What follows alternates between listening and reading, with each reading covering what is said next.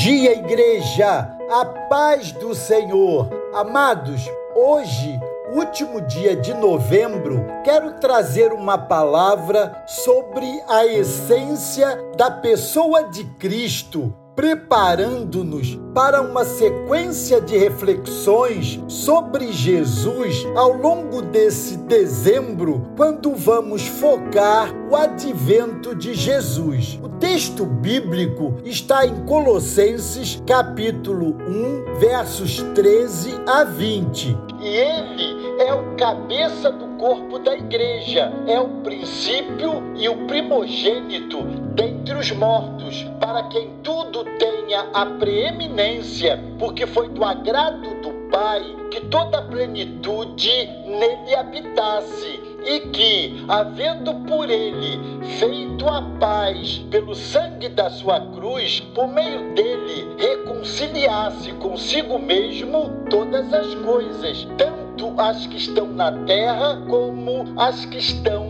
nos céus. A ideia central desse texto, escrito por Paulo, é mostrar a suficiência, a supremacia e a excelência da pessoa de Cristo e de sua obra redentora. Aliás, toda a epístola aos Colossenses esse propósito: apresentar Cristo como o cabeça da igreja. Do mesmo modo que a epístola aos Efésios apresenta a igreja como corpo vivo de Cristo sobre a terra. Observe que estas epístolas não foram dirigidas apenas àquelas duas igrejas, mas foram escritas como encíclicas, cartas circulares para serem lidas em todas as igrejas gentílicas da Ásia Menor. Amados,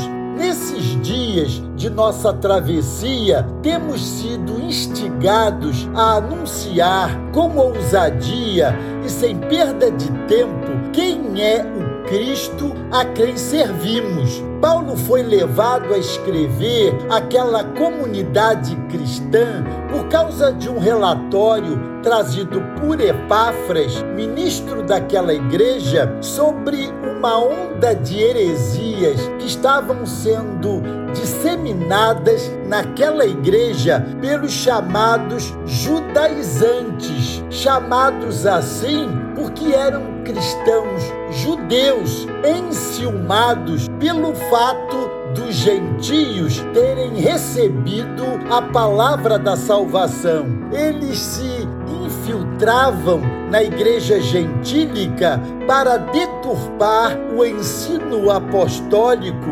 exigindo que os gentios se convertessem ao judaísmo, para só depois se tornarem cristãos. Somando-se a isto, uma série de outras heresias. Então, podemos imaginar que aquele lugar era uma verdadeira salada espiritual, uma verdadeira colcha de retalhos doutrinária. O apóstolo Paulo, então, resolve adotar uma estratégia tremendamente sábia, ao invés de perder tempo com discussões e debates sobre heresias, passa a focar, antes de tudo, no propósito de exaltar poder, a autoridade, a supremacia e o domínio sempiterno do Senhor Jesus Cristo. Paulo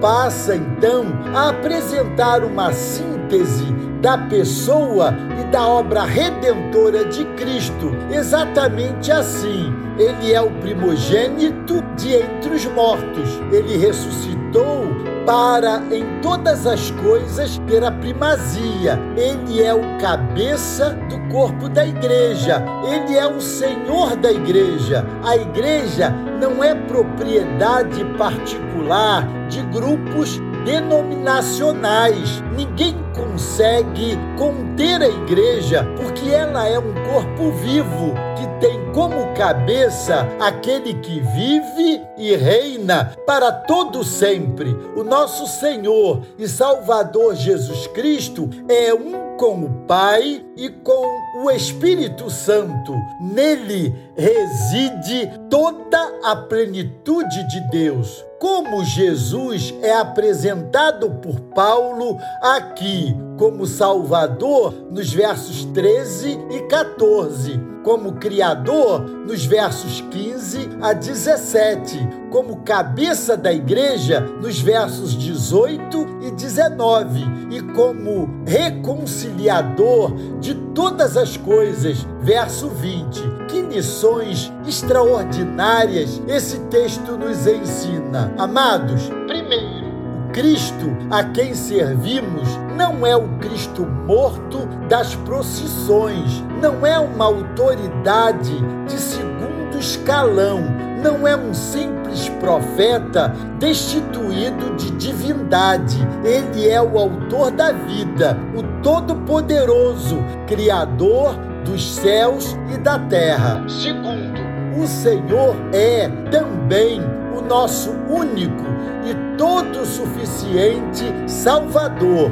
por intermédio de quem todos os nossos pecados foram apagados. Ele é o nosso libertador, ele é o remidor de nossos pecados, ele é o reconciliador de todas as coisas, o Alfa e o Ômega, o princípio e o fim de todas as coisas. Terceiro, por intermédio dele, recebemos poder e autoridade e passamos a fazer parte de sua família. E quarto, ele é o cabeça da igreja, o amado de Deus. Por isso, não precisamos temer poderes, principados, potestades, anjos, coisas do presente ou do futuro.